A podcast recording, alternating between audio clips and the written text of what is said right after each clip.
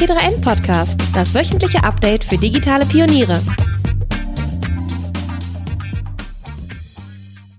Moin Moin und herzlich willkommen zum T3N Podcast.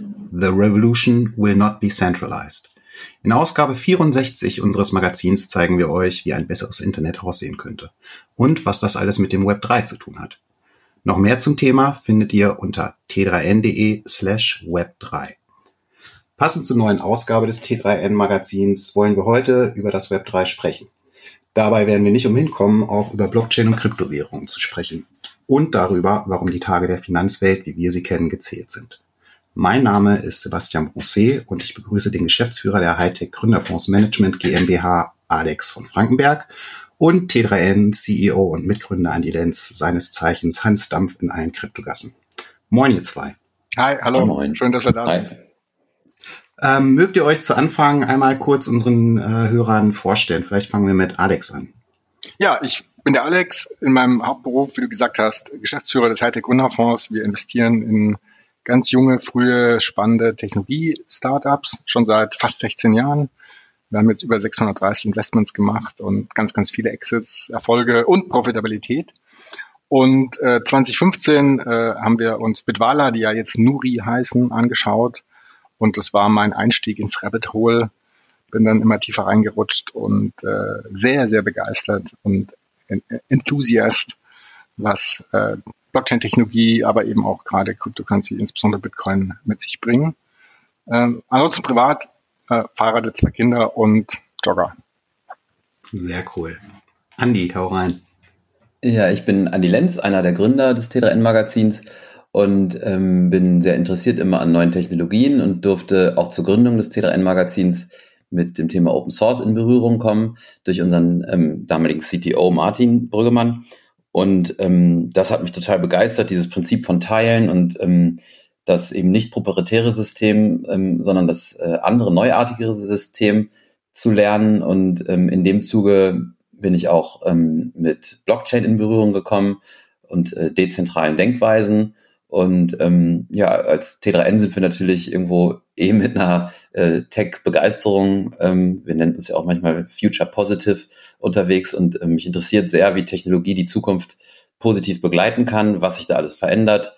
Und ähm, so ähnlich wie in dem Open Source Movement damals, ähm, was ähm, im Softwarebereich viel verändert hat, ähm, so ähnlich nehme ich das im Moment auch in dem Blockchain- oder Web3-Bereich wahr. Und ich finde es wahnsinnig spannend, was da passiert und zu spüren, was wir in der Realität heute schon vorfinden und was man vielleicht Gutes damit machen kann. Okay, danke dir. Alex, äh, bevor wir in die Vollen gehen und so richtig mit dem Körper ins Rabbit Hole starten, ähm, du hast vor kurzem ein interessantes Selbstexperiment gestartet und eine Woche lang ausschließlich Kryptowährung genutzt. Wie ist das gelaufen? Ja, äh, ein ganz spannendes Experiment.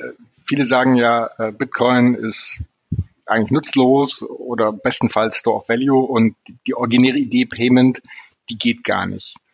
Und was da ja adressiert wird, ist, es gibt halt ganz wenig Akzeptanzstellen und, und dann ist es vielleicht auch noch teuer und, und dauert dann doch zehn Minuten, so dieser, also schnellstens, so dieser, dieser Use Case, ich zahle beim Bäcker meinen mein Kaffee, den gibt's nicht. Und ich sehe es nicht so. Und ich bin ein Riesenfan von Sachen ausprobieren und kam halt irgendwie auf die Idee, ähm, zehn Tage lang alles mit Bitcoin zu bezahlen. Und ähm, klar, geht nicht direkt aus einer Wallet, weil es eben in Deutschland, äh, aber auch sonst wahrscheinlich zu wenig Akzeptanzstellen gibt, dass man alles mit Bitcoin zahlen kann. Aber es gibt äh, Karten, also ähm, von Coinbase oder Binance oder Virex Karten, äh, am Ende Visa-Karten, die äh, die Transaktion umrechnen und dann direkt, also ganz direkt eine, eine Custodial Bitcoin Wallet ähm, belasten, sodass man tatsächlich ähm, mit diesem Umtauschvorgang direkt mit Bitcoin zahlt. Und das habe ich gemacht.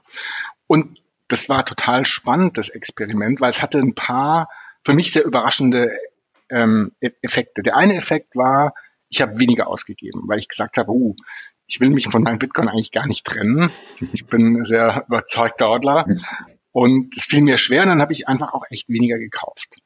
Und der zweite Effekt war, wenn ich dann doch was gekauft habe, dann habe ich lieber was, was Hochwertigeres gekauft, in Klammern teurer, ähm, weil ich gedacht habe, also wenn ich schon mich von meinen Bitcoin trennen muss, dann, dann will ich auch was Gescheites kaufen. Und das dritte war, äh, also ganz prägnant, äh, bin zu Bäcker gelaufen, habe Brötchen gekauft und auf dem Weg zurück habe ich gedacht, Mist, jetzt hast du ja Bitcoin weniger und habe dann direkt nachgekauft. Und der dritte da Effekt muss ich war. einmal ganz kurz einhaken. Du hast einen Bäcker, bei dem du mit Karte bezahlen kannst. Ja, ja, Das ist, ja, ganz modern hier. ist ja eher selten. Ja, ja, die, mehr, ne? genau, ja. ja da gibt es zwei Bäcker bei uns und einer ohne Karte. Ich gehe jetzt immer mit denen. äh, Das war dann für mich das Kaufkriterium, zu dem mit Karte.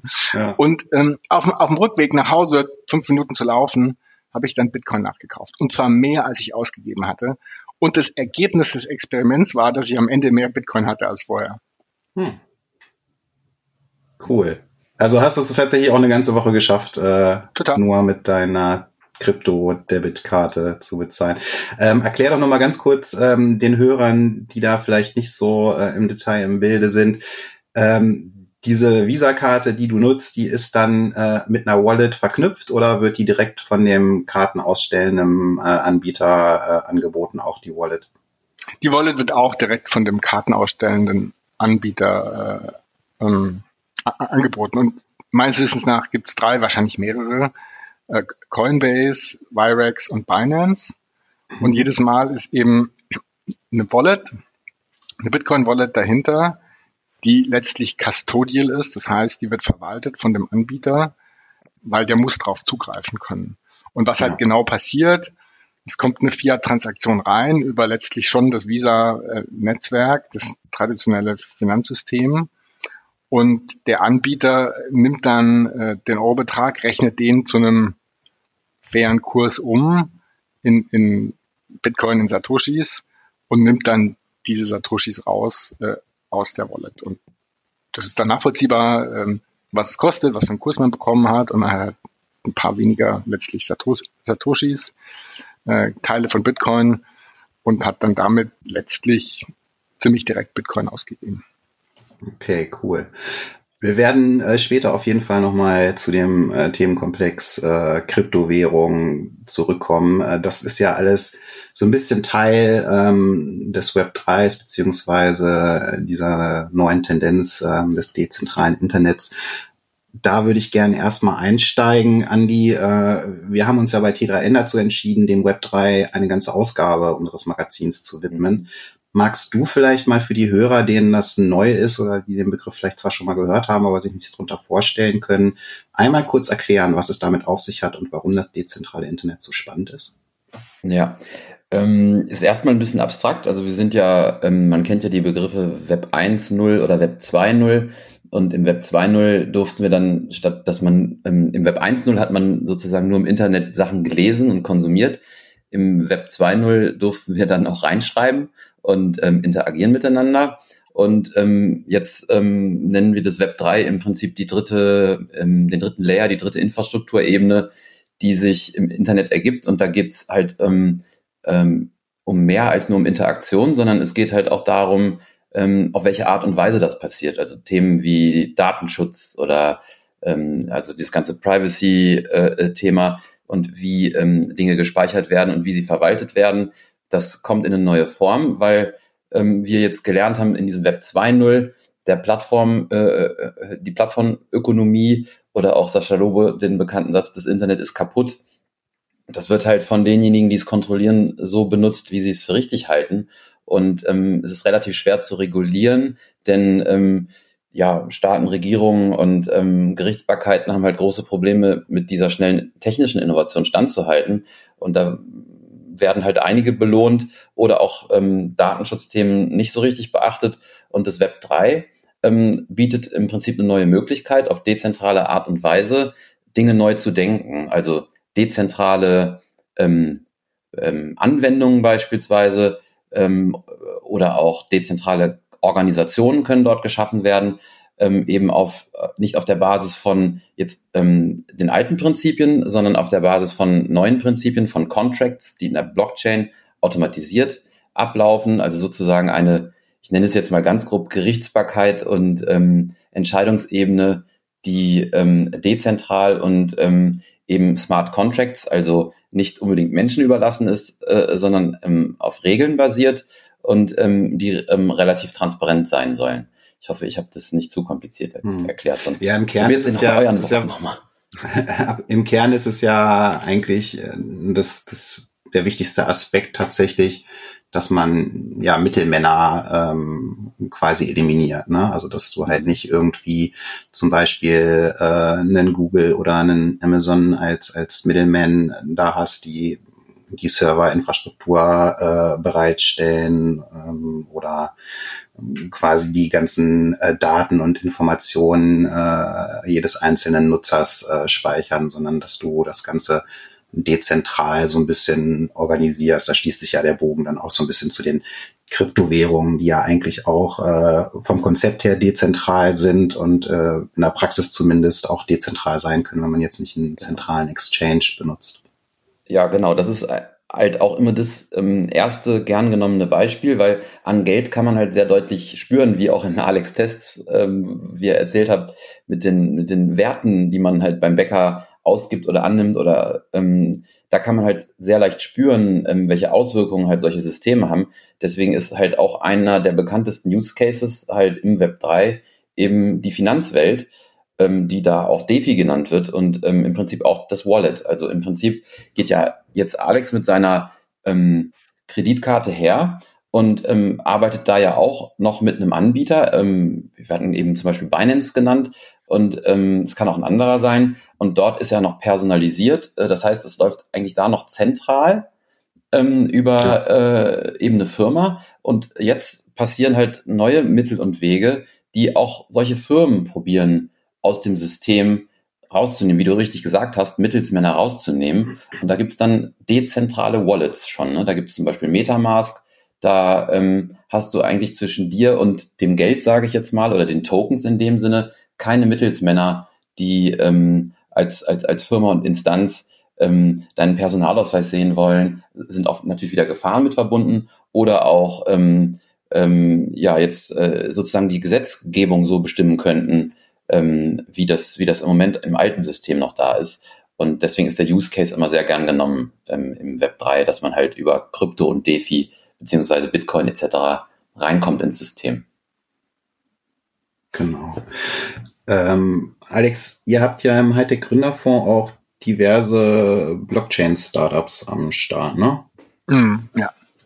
Wie, wie laufen die so und sind die, kommen die größtenteils tatsächlich aus diesem Finanzbereich? Also sind das äh, eher DeFi-Fintechs oder sind da auch noch andere Beispiele mit drunter?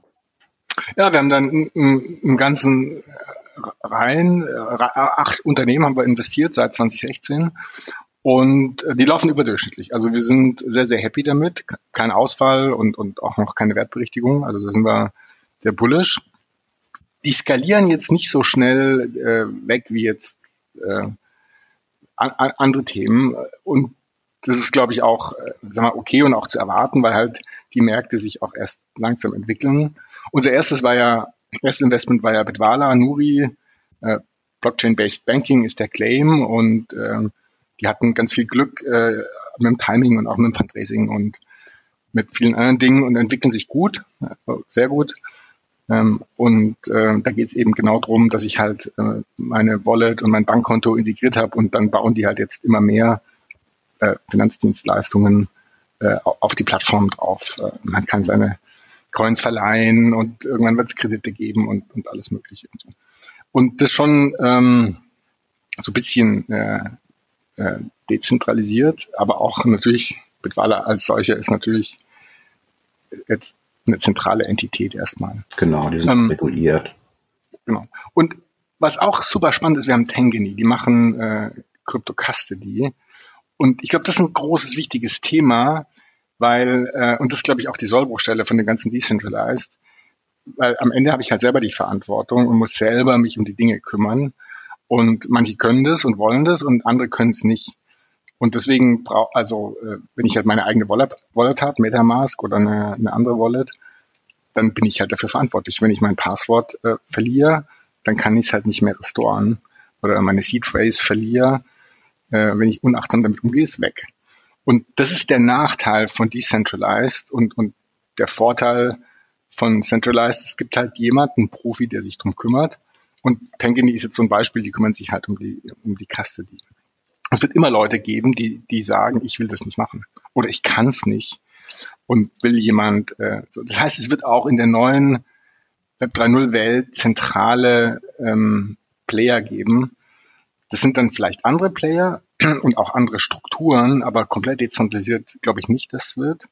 Ja. Es wird halt so ein Hybrid-Ding werden. Also manches ist halt dezentralisiert, ja. kümmere ich mich selber drum und andere, sind, andere Sachen sind wieder dezentralisiert.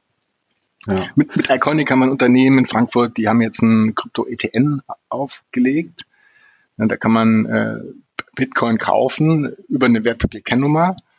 Ja, das ist auch eher der Fall des alten zentralisierten Modells. Äh, ich kümmere mich nicht selber drum. Und äh, jetzt vielleicht ein letztes Beispiel. Wir haben noch ein paar mehr. Sferity, die kümmern sich über, um Identitäten äh, im Unternehmens- und, und Maschinen- und, und Teilebereich, also mehr eine B2B-Welt. Und das Thema dezentrale Identitäten ähm, ist ein riesiges Thema, vor allen Dingen auch im sozusagen B2B-Bereich. Äh, auch ein riesen, riesen spannender Ansatz. Und ich glaube, unser Portfolio zeigt da so einen, so einen Querschnitt, einen guten, guten Querschnitt über die Möglichkeiten, die es gibt. Ja, das, äh, das letzte Beispiel, ist das dann eher äh, sowas, wo, wo die Blockchain äh, für die Supply Chain genutzt wird? Genau. Oder? Ja. Ganz genau. Okay. Supply Chain, also für Teile, äh, ähm, Zulieferteile, sind die wirklich original, wo kommen die her? Äh, und auch die, die Unternehmen kriegen eine echte, nachverfolgbare Identität. Und das ist ein Riesenthema, weil wir wissen alle, wenn ich irgendwie äh, schlechte, nicht Originalteile einbaue oder auch Fake Products, jetzt im Markenbereich. Ja. Ähm, genau. Vielleicht ein letztes, was wir gerade erst gemacht haben, ganz aktuell, Arcane in Belgien, NFT, äh, Plattform, Infrastruktur, Marktplatz. Äh, und NFT ist ja so ein Thema jetzt aktuell mit so komischen Bildern verbunden, aber es geht ja um äh, individuelle Rechte, riesiges Thema. Ja, mhm. also mein Hochschulabschluss äh, und mein, mein, meine Immobilie ist auch ein NFT, letztlich ein äh, non-fungible Recht, was als non-fungible Token abgebildet werden kann. Mega, mega spannend. Und ich glaube, wir sehen da äh, die Anfänge von großen Universen, die entstehen.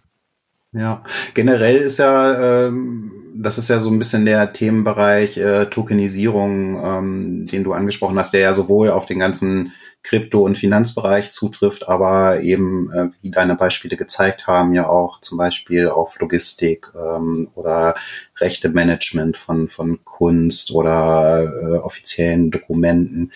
Ähm, würdest du sagen, dass äh, quasi das Web 3 äh, maßgeblich angewiesen auf diese Tokenisierung ist? Angewiesen auf die Tokenisierung?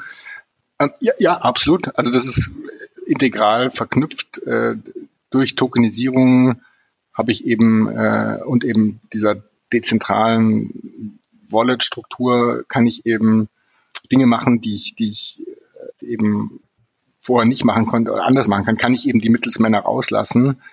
Ja, wenn ich halt einen Token habe und eine Wallet und die, dann kann ich über dezentralisierte Börsen mit anderen direkt handeln und brauche halt keine Börse zwischendrin, die das für mich organisiert, die dann um äh, um, um halb sechs zumacht und, und danach kann ich halt nicht mehr handeln. Ja. Ähm, absolut, ist glaube ich eng, eng miteinander verknüpft. Ein paar Worte zu unserem Werbepartner EY. EY oder auch Ernest Young ist eines der weltweit führenden Prüfungs- und Beratungsunternehmen und bietet eine Vielzahl an Karriereperspektiven. Das ist für euch vor allem interessant, weil darunter auch viele Stellen für IT- und Digitaltalente zu finden sind. Dich erwarten abwechslungsreiche Projekte, interessante Kunden sowie vielfältige Einstiegs- und Entwicklungsmöglichkeiten. Wenn dein Interesse jetzt geweckt ist, kannst du das Karriereangebot von EY unter der URL de.ey.com slash Karriere aufrufen. Ja, ich hoffe, du findest dort den Traumjob und eine glückliche Karriere für die nächsten Jahre. Ich würde gerne nochmal äh, so, so einen kleinen Ausblick auf die Finanzwelt von, von morgen äh, wagen. Alex, du hast ja, hast ja gerade schon angesprochen, dass es eher so ein Hybridmodell äh, zumindest im Finanzsektor geben wird. Also dass nicht jetzt plötzlich alles äh, DeFi und dezentral wird, sondern dass es natürlich weiterhin auch zentrale Instanzen geben wird. Äh, diese ja, Dezentralität in, in Reinform ist ja eher ja so ein Idealbild von manchen. Äh, für andere ist es ein totales Schreckgespenst. Wie wie seht ihr denn ähm, die Entwicklung in der Finanzwelt? Also es ist, denke ich, äh, unbestreitbar, dass Decentralized Finance äh, schon heute einen großen Einfluss drauf hat. Ähm, bei Leuten, die sich mit dem Thema auskennen, ist das auch durchaus schon angekommen und, und die nutzen das. Aber der Großteil äh, der Menschen hatte ja wahrscheinlich noch keine Berührungspunkte. Wie, wie denkt ihr, wird sich das so in zwei, drei Jahren darstellen? Hm. Schwierige Frage. Also ich glaube, dass äh, das ein Thema ist, was man ähm, nicht zurückdrehen kann. Also das ist jetzt von, von der Adoption oder der Marktbreite ähm, so weit ausgesät, dass ähm, ich mir vorstellen könnte, dass man, dass man also hier einfach einen Weg eröffnet hat, den, den man gedanklich oder halt auch in dem, was jetzt auch an Infrastruktur schon da ist, also Alex hat ein paar Sachen beschrieben, aber es gibt ja Tausende, Zehntausende, ähm, wenn nicht Hunderttausende Depps, Einheiten, Tokens, Coins, Organisationen, die sich damit beschäftigen, ähm, weil es im Prinzip ein legitimer, neuer, disruptiver Weg ist, wie man zukünftig ähm, handelt und wertschöpft, ähm, dass ich mir vorstellen könnte, ähm, dass sozusagen das ein Teil des Finanzsystems werden wird und ähm, Alex hat vorhin vom Wurmloch des Einstiegs gesprochen. Ich glaube halt auch an diese hybride Thematik.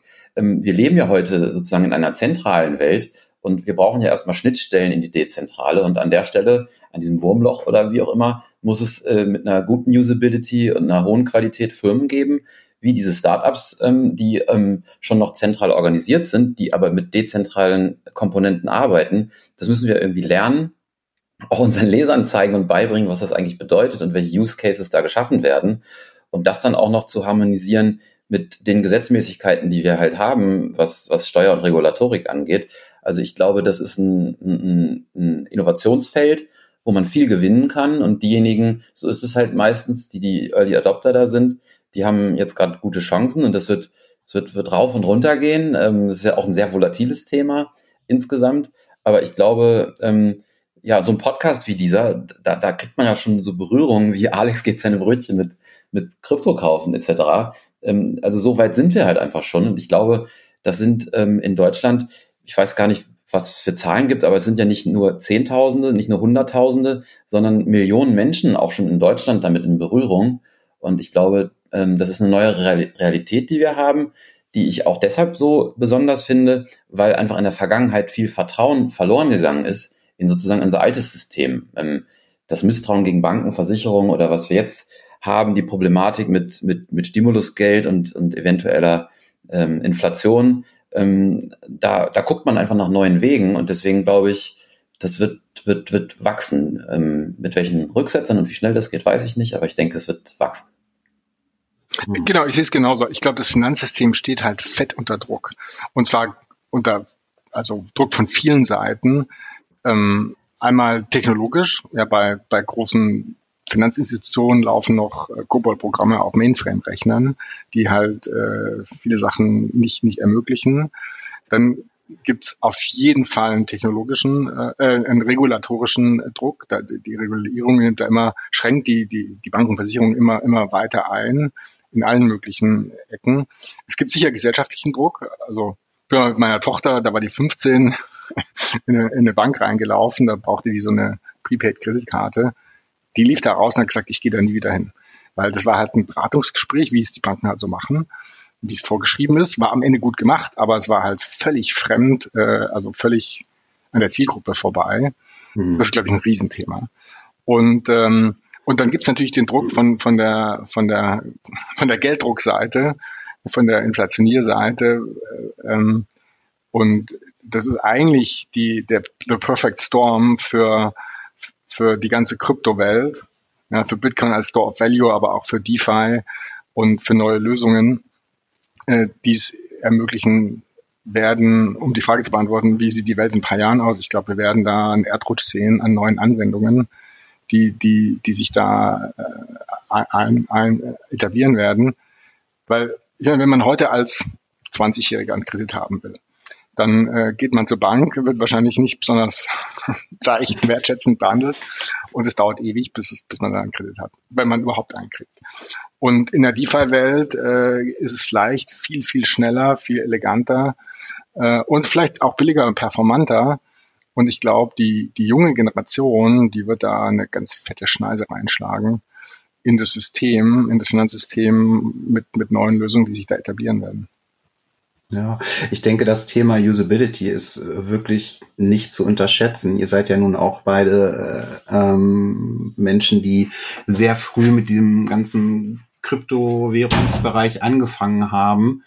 Ähm, ich erinnere mich wirklich noch, wie das so 2017 war äh, von der Usability. Ähm, das war ja schon wirklich, da musste man sich tief einlesen, ähm, da musste man sich wirklich mit beschäftigen und heutzutage ist es ja echt so, ähm, du kannst da auf, auf deinem Smartphone äh, mit Apps traden, staken, whatever. Mhm. Ähm, also es ist halt viel, viel leichter geworden und die Einstiegshürde ist viel, viel ähm, flacher geworden. Ich habe einen Kumpel, der hat sich, äh, ist auch, ich glaube 2018 hat er mal ein bisschen Ethereum gekauft und hat sich dann jetzt wirklich drei Jahre gar nicht damit beschäftigt und als, äh, als Ethereum jetzt zum, den Höhe, Höhenflug hatte, ähm, hat er sich dran erinnert und der hatte die alle noch in, ich weiß gar nicht mehr, wie die heißt, diese Ethereum Wallet, die halt wirklich äh, jedes Mal auch äh, sich dauerhaft äh, die Blockchain synchronisieren musste. Ne? Und er sitzt jetzt seit Wochen da und kommt halt nicht an sein Ether ran,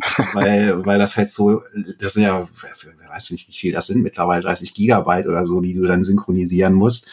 Ähm, und das hat sich ja echt total gebessert. Und ich denke, in dem Bereich, also jetzt nicht nur im Kryptobereich, sondern wenn man sich auch Beispiele anguckt, wie, wie äh, Bitbala oder wie Fidor, ähm, die, die bieten ja eine ganz andere Usability als äh, ja die althergebrachten Banken das machen können. Die schießen zumindest da jetzt auch so ein bisschen auf. Ähm, aber ich glaube, der Bereich ist halt echt nicht, nicht zu unterschätzen, weil gerade die jungen Menschen erwarten halt eine gewisse Usability, erwarten dass sie äh, ihre auch ihre Bankgeschäfte irgendwie online und am Smartphone erledigen können. Und das ist, glaube ich, ein ganz, ganz wichtiger Aspekt auch. Ja, und die, die, sind, die sind auch grumpy, weil die kriegen 0% Zinsen. Ich weiß noch, mein Sparbuch, das war nicht viel, aber da gab's da gab's zumindest mal drei, vier, fünf Prozent Zinsen. Oder ähm, ja, man redet jetzt auch über Negativzinsen, was sollen die denn auch machen? Ne?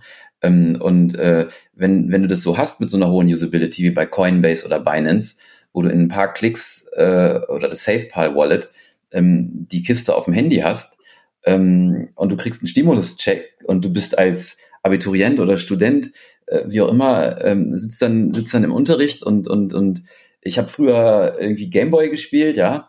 Äh, warum denn nicht mit der App dann irgendwie was staken und ähm, sich damit zu beschäftigen, wie wie kann wie kann ich damit was machen und es gibt ja genügend Quellen und Reddit und YouTube sind voll davon, ähm, von Tutorials, wie man sowas macht. Ich glaube auch wirklich, da ist so ein Druck von ganz vielen Seiten, ein richtiger Sturm im Glas oder in unserem ähm, Ökosystem, ähm, der es jetzt begünstigt, dass man sich damit beschäftigt, weil man halt auch ähm, ja so ein bisschen ähm, rebellisch da vielleicht auch ist. Und ähm, da wird, wird die junge Generation ganz viel auslösen können, denke ich.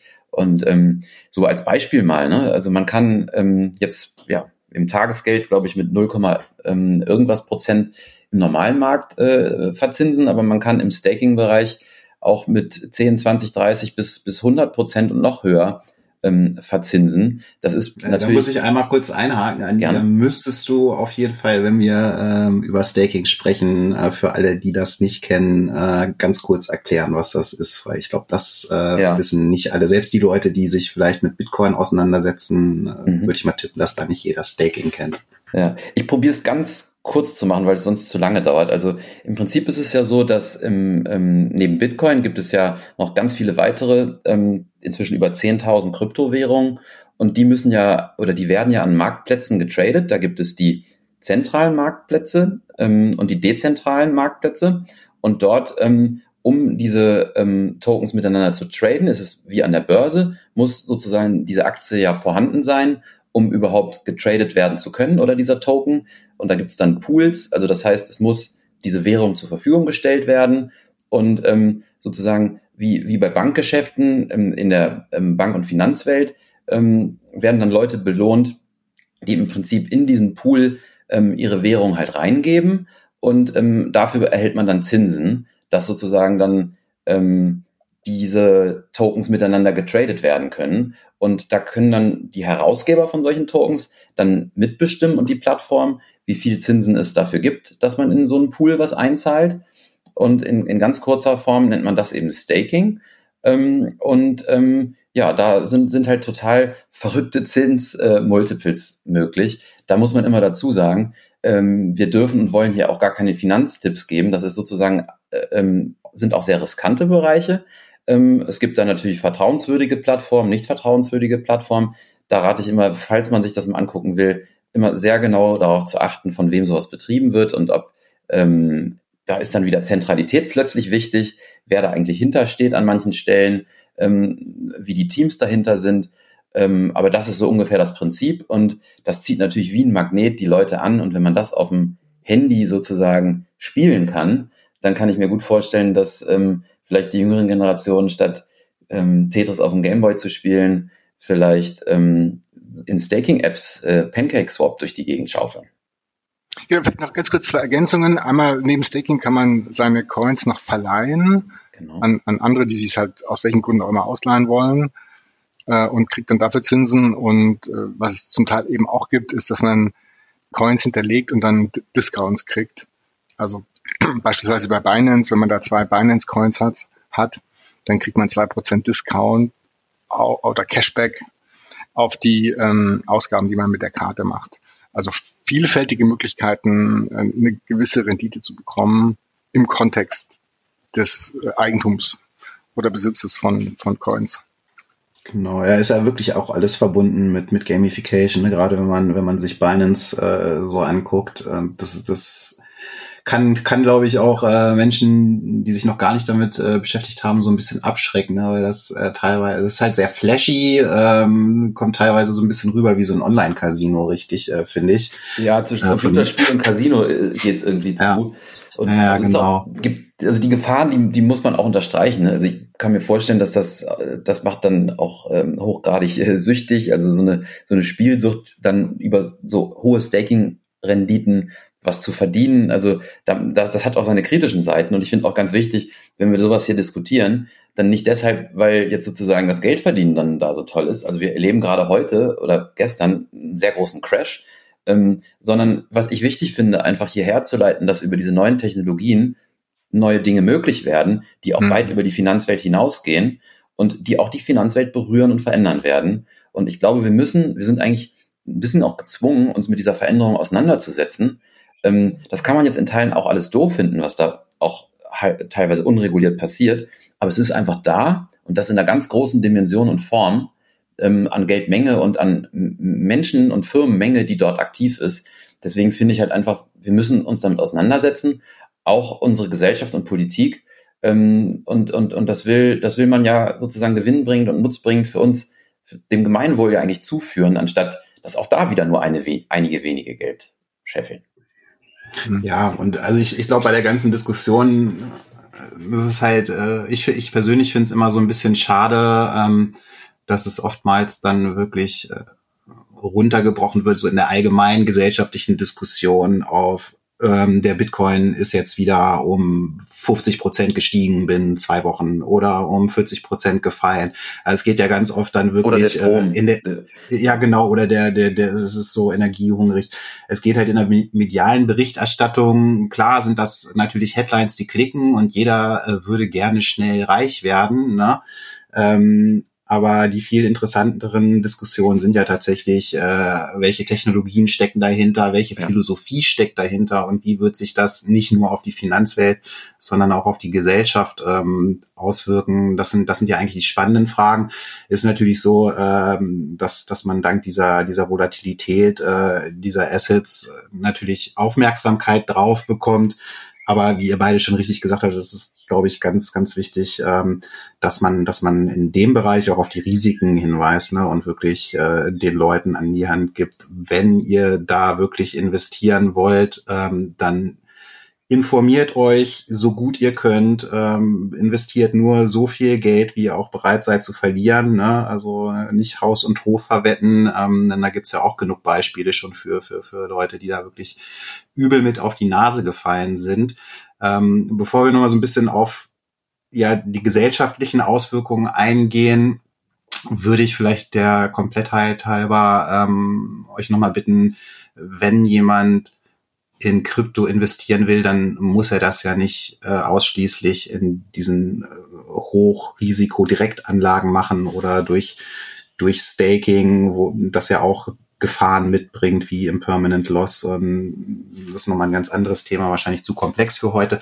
Aber ähm, es gibt ja durchaus auch ähm, etwas traditionellere äh, Anlageinstrumente mittlerweile, wo man an, an diesem Krypto-Hype teilhaben kann. Das ist vielleicht eine Frage für Alex, da einmal so ein bisschen für Übersicht zu sorgen. Also genau, grundsätzlich sollte man zumindest mal grob oder eben auch möglichst gut verstehen, was man da kauft. Und ähm, wenn man halt das nicht will oder die Zeit nicht hat, dann äh, kann man sich auch auf, auf andere verlassen äh, und äh, also zum Beispiel quasi Fonds oder oder Token kaufen, die, die, äh, die, ähm, die, die das halt für einen machen. Und gerade, also ein Beispiel, was, was ich schon 2017 gemacht habe, es gibt von so einem äh, südafrikanischen Team, ähm, Invictus heißen die, ähm, ein, ein, Token, der heißt C20 und, und der investiert in die Top 20 äh, Coins. 50 äh, Prozent in die Top 5 und 50 Prozent in die anderen 15. Und die haben dann so ein automatisches Rebalancing einmal die Woche. Da fallen dann auch nicht so super hohe Gebühren an. Und, ähm, und dadurch hat man natürlich ein ganz anderes Risiko, äh, weil, weil halt, selbst wenn ein Coin irgendwie doof ist in den Top 20 und dann vielleicht auch wieder verschwindet, dann gibt's halt viele andere äh, Coins, die, die eben gut sind und, und dann eine gute Rendite liefern. Und das ist jetzt nur ein Beispiel, da gibt's auch ganz, ganz viele andere. Äh, und, und man hat halt dann automatisch ein bisschen diversifiziertes Portfolio. Und das schon, wie bei Aktien ist ja auch zu empfehlen. Dann sagt ja nicht, der Anfänger sollte gleich einzelne Aktien picken, sondern eben vielleicht erstmal in Fonds oder ETS investieren. Und ich glaube, das ist ein guter Weg, sich diesem Space auch so langsam zu nähern. Und da wird es noch sehr viel mehr Angebote geben, äh, die das vielleicht auch aktiv, aktiv verwalten, managen. Gibt es ja so, so, so wie äh, auch im Aktienbereich eben Dienstleister, die, die halt ein automatisches oder halbautomatisches Portfolio-Management betreiben, was eben auch jetzt für kleine Beträge möglich ist. Von daher, ähm, ja, sich dem, dem Space nähern, ausprobieren mal auf jeden Fall. Also man kann ja mit wenigen Euro letztlich oder wenigen oder 100 Euro ja schon auch einen kleinen Teil von, von den großen Währungen kaufen. Bitcoin ist sehr teuer, nominal, aber man muss nicht gleich 40.000 Dollar ausgeben, sondern kann eben auch für 100 einen klitzekleinen Teil kaufen und, und sich so diesem Space nähern, kennenlernen, äh, ausprobieren, kann man wenig verlieren äh, und dann äh, eben immer tiefer eintauchen in die Thematik. Sehr zu empfehlen. Ja. Gut, dann lasst uns doch nochmal drüber sprechen, ähm, wie sich das Ganze jetzt nicht auf das Finanzsystem, sondern ja eigentlich auf das Leben jedes Einzelnen äh, und den Alltag auswirken könnte und wird. Diese, diese Philosophie, die, die, oder die Idee, die hinter der Blockchain und, und dem dezentralen Internet steht, Andi. Mhm. Ähm, um nicht direkt jetzt bei Zentralbanken einzusteigen, vielleicht nochmal über, über ähm, NFTisierung oder auch Tokenisierung kommend fällt mir nicht so leicht weg von den Finanzthemen ähm, hin zu, zu den anderen Themen ähm, die Brücke zu bauen, ähm, ist es ja so, ich mache es jetzt mal vielleicht am Beispiel T3N. Was, was meint eigentlich Tokenisierung? Ähm, vorstellbar wäre es, dass T3N einen T3N-Coin rausgibt. Und ähm, also das heißt, man nennt es dann, wir würden einen, einen Coin oder einen Token issuen. Wir würden sozusagen eine eigene, eigene Währung in den Markt bringen und ähm, diese Währung ähm, hätte dann einen bestimmten Wert und mit diesem Wert könnte man dann zum Beispiel auf unserer Plattform t bestimmte Dinge tun. ähm, ich sage jetzt mal, wenn man 1000 Tetra-N-Coins hat, dann würde man ähm, beispielsweise einen Aufkleber bekommen. Oder ich mache es nochmal kleiner, wenn man 10 hätte, würde man einen Aufkleber bekommen. Wenn man 100 hat, bekommt man ein Magazin-Abo. Wenn man 1000 hat, bekommt man ein Tetra N Pro-Abo. Wenn man 10.000 hat, dann ähm, könnte man zum Beispiel Werbeflächen auf Tetra N buchen. Ähm, und wenn man vielleicht 100.000 hat, dann dürfte man in der Governance, also sozusagen mitwirken in der Gestaltung ähm, der Contracts, wie diese Firma vielleicht ihre Strategie verändert oder wie Gewinnausschüttungen vorgenommen werden ähm, oder an Gewinn ähm, zu partizipieren ab einer Million Tokens oder also da ist ganz viel gestaltbar, wo man im Prinzip dann ähm, in ähm, im Rahmen von Blockchain äh, Dinge gestaltet und und und einen Genuss ähm, herstellt, der halt nicht etwa über Geld, also kaufen, verkaufen stattfindet, sondern halt tatsächlich über die Nutzung von verschiedenen Dingen. Ähm, ich nutze zum Beispiel im Netz schon sehr viele Tools, die ich nur nutzen darf, wenn ich eine höhere Menge ähm, X, also eine bestimmte Menge X dieser Tokens habe. Man nennt es auch Tiers oder das kennt man auch aus anderen Verfahren. Ähm, wenn man, wenn man ähm, vielleicht bei Kreditkarten gibt es dann die Goldkarte, die Platinkarte, je nachdem, ähm, welche Umsätze man vielleicht macht, ähm, ist man sozusagen über die Tokenisierung auch in der Lage, ähm, ja, bestimmte Rechte zu vergeben oder ähm, den, den Nutzer ähm, in den Genuss von etwas zu bringen. Das äh, finde ich interessant, sozusagen diese Wege nutzen zu können, um ähm, ja auch eine Verbesserung der Interaktion vielleicht mit Kunden oder auch, wenn man jetzt auf ein Land kommt, mit seinen Bürgern halt herzustellen. Genau, ich finde das super, super Beispiel. Ähm, wir waren mal 2018 in, in einem Picasso-Museum im Urlaub und dann laufen wir durchs Museum und ich denke, man, schon schön so Bilder, kann man sich natürlich nicht leisten. Und der, der nächste Gedanke war, ich würde gern 100 Picasso-Token kaufen, also einen kleinen Anteil vom, vom Bild. Äh, dann partizipiert man an der Wertentwicklung, aber, und dann genau der Gedanke, ähm, ich kann Utility damit verbinden. Ja, wenn ich äh, eine bestimmte Mindestmenge von Token habe, komme ich kostenlos ins Museum und wenn ich noch mehr habe, kann ich meine Freunde einmal im Jahr zum Dinner einladen, was dann im Museum ausgerichtet wird. Der Picasso bleibt da hängen, das Museum hat mehr Geld und kann noch, noch einen Picasso kaufen und alle sind happy. Und diese Verbindung von Eigentums- und Nutzungsrechten, was ja bisher kaum möglich ist, äh, und dann aber auch sehr leichter Handel, ja, da hängt ein Barcode, ich scanne den, zack, habe ich meine Picasso-Token vielleicht äh, sehr niederschwellig, äh, lässt erahnen, was für neue Möglichkeiten da entstehen können. Riesig. Ja, und wenn man es, also man, es lässt sich so leicht immer weiter treiben, denn das Schöne ist, diese Technologien, die sind total oft und Protokolle äh, Open Source ähnlich verfügbar, einsehbar, nutzbar auch für andere. Das heißt, die Evolution ist dort rasend schnell und äh, vorstellbar ist, dass es halt in Entwicklungsländern, wir haben im Magazin einen Artikel, ähm, Sevo Nigeria ist es, glaube ich, äh, da, mhm. da gibt es halt die Nutzungsraten von, von Kryptothemen, die sind, sind extrem hoch. Und ich finde es einfach so schön und so spannend, wenn Technologie neue Wege eröffnet, die halt auch, auch dem Menschen und jedem Einzelnen im Gemeinwohl helfen könnten.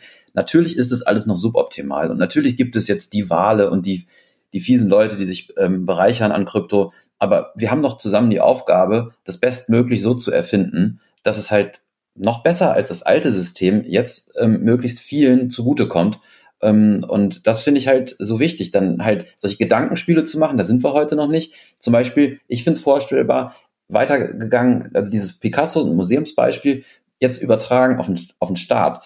Als Bürger, warum, wenn es eine Kryptowährung geben würde, ähm, den, den, den Euro-Token beispielsweise, und man würde damit das Gemeinwohl beziehungsweise das Ehrenamt fördern wollen, wenn ich ehrenamtliche Arbeit verrichte, ähm, wäre es vorstellbar, für diese ehrenamtliche Arbeit Tokens zu bekommen, mit denen ich dann wiederum was machen kann. Oder wenn ich als Student beispielsweise vielleicht schneller fertig bin als in der Regelstudienzeit oder ich habe einen sehr guten Notenschnitt, könnte es eine Prämie geben. Und ähm, die Gesellschaft dezentral zu incentivieren, Dinge zu tun, die dem Gemeinwohl zuträglich sind, finde ich einfach spannende Gedanken. Und ich finde es so wichtig, dass Politiker sowas begreifen können oder auch auch, auch, auch ähm, Geschäftsführer von anderen Firmen und oder auch Vereinstreibende. Ähm, und da sind wir noch nicht ganz, aber wir können dran schnuppern. jetzt über sozusagen das, was dort im, im Finanzmarkt passiert, dass das übertragbar wird. Und wir müssen es einfach den anderen erklären. Und das, äh, das sind so Beispiele, ich weiß nicht, ob man den folgen kann. China macht es auf eine andere Art und Weise sehr zentral, den Bürger sozusagen zu incentivieren. Und wenn wir das schaffen würden in dezentral, dass sozusagen man nicht äh, als gläserner Mensch ähm, negativ beeinflusst ist von solchen Dingen, sondern positiv incentiviert wird und die Tokens und die Daten beim Einzelnen bleiben würden, dann habe ich einfach Hoffnung, dass wenn wir das System hier richtig begreifen, wir damit auch gute neue Erfindungen machen können. Ja. Genau, die Wahrscheinlichkeit, dass da tolle Sachen entstehen, ist 100 Prozent. Das ist ganz sicher. Was genau wissen wir noch nicht und wann und wie und so, ist auch unklar. Aber das passiert, ist ganz sicher. Wenn wir zurückspringen ja. in der Zeit 95, dann wissen wir heute, damals hätte man genau diese Meinung haben können. Ganz sicher entstehen tolle Dinge und die Analogie ist, glaube ich, sehr, sehr äh, nah dran. Genau das gleiche wird auch passieren. Die Challenge ist, glaube ich, die wir haben, wir müssen als Individuen, als Gesellschaft offen sein für Neues. Wir müssen uns dem positiv ge gegenüberstellen und uns nicht verschließen und nicht sagen, äh, das kennen wir nicht, das ist doof, das mache ich nicht. Also Offenheit für Neues. Und dann müssen wir, und das ist, glaube ich, die ganz große Herausforderung, gerade in Deutschland, wir müssen uns die, die leckeren Sachen rauspicken. Was meine ich damit? Stellt euch ein Buffet vor, ein langes Buffet. Und da sind ganz viele Sachen drauf. Und man geht dahin und findet Sachen, die mega lecker sind, die einem sehr gut schmecken.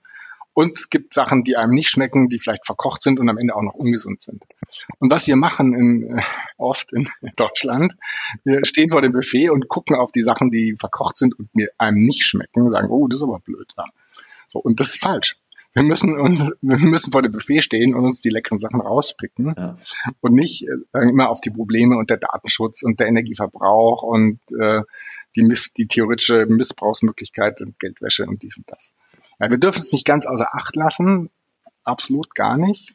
Aber wir müssen uns erstmal die leckeren Sachen rauspicken, damit wir was davon haben und die, die nicht so leckeren Sachen schon auch vielleicht adressieren. Und das ist die Challenge, weil die, äh, die Chinesen, die Amerikaner, die, die picken sich die leckeren Sachen raus und wir stehen dann da vor dem Buffet, was abgegrast ist. Ja. sind auch die nicht leckeren Sachen da. Das ist es. Ja, sehe ich auch so. Also mit sozusagen der negativen ähm, Abwehrhaltung in die Zukunft zu starten, ähm, finde ich einfach schwierig. Und ich weiß, Alex, du bist in dem tiefer tief drin. Das mit dem Strom, das finden wir nicht gut. Aber man muss auch klar sagen, und ähm, wir drei wissen das, glaube ich, soweit, es gibt auch Tokens und Kryptowährungen, die nicht so energieraubend sind wie Bitcoin. Und wir haben ein altes Finanzmarktsystem, was noch energieraubender als Bitcoin ist. Ähm, das heißt, man muss sich das angucken, was man gut findet und nicht, genau wie du sagst, nicht das, was man schlecht findet, nämlich den Energieverbrauch vom Mining von Bitcoin. Es geht nämlich auch anders. Und ähm, da müssen wir einfach schlauer werden. Ich finde das sehr motivierend, was du da gesagt hast. Ähm, und ähm, ich, ich hoffe, wir können so ein bisschen die Begeisterung übertragen. Ähm, mit allen Downsides, glaube ich, haben wir die Aufgabe, uns das anzugucken und dann das Beste rauszumachen. So, so einfach ist es am Ende. Ne? Total. Schönes Schlusswort tatsächlich, finde ich. Ähm, möchte euch beiden sehr danken für, für eure Ausführungen. Ähm, ein schöner, schönes Themenspektrum abgebildet. Für alle, die gerne noch tiefer reintauchen würden, äh, denen möchte ich gerne die Nummer 64 des T3N Magazins empfehlen, die jetzt im Handel erhältlich ist. Und natürlich auch online t3n.de slash web3. Da findet ihr sowohl Texte zum Web3, die zentral im Internet, aber auch äh, technische Texte zur Blockchain und viele, viele Texte zum Bereich Decentralized Finance und Kryptowährung. Danke Alex, danke Andy. Macht danke Sebo. Danke Alex. Ja, danke, ciao. danke Sebastian, hat Spaß gemacht. Mach's gut. Jo, Total. Tschüss, ciao.